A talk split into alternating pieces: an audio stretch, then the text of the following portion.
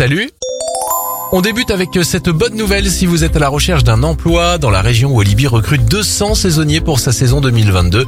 Si vous avez envie de postuler, rendez-vous sur walibi.fr slash jobs.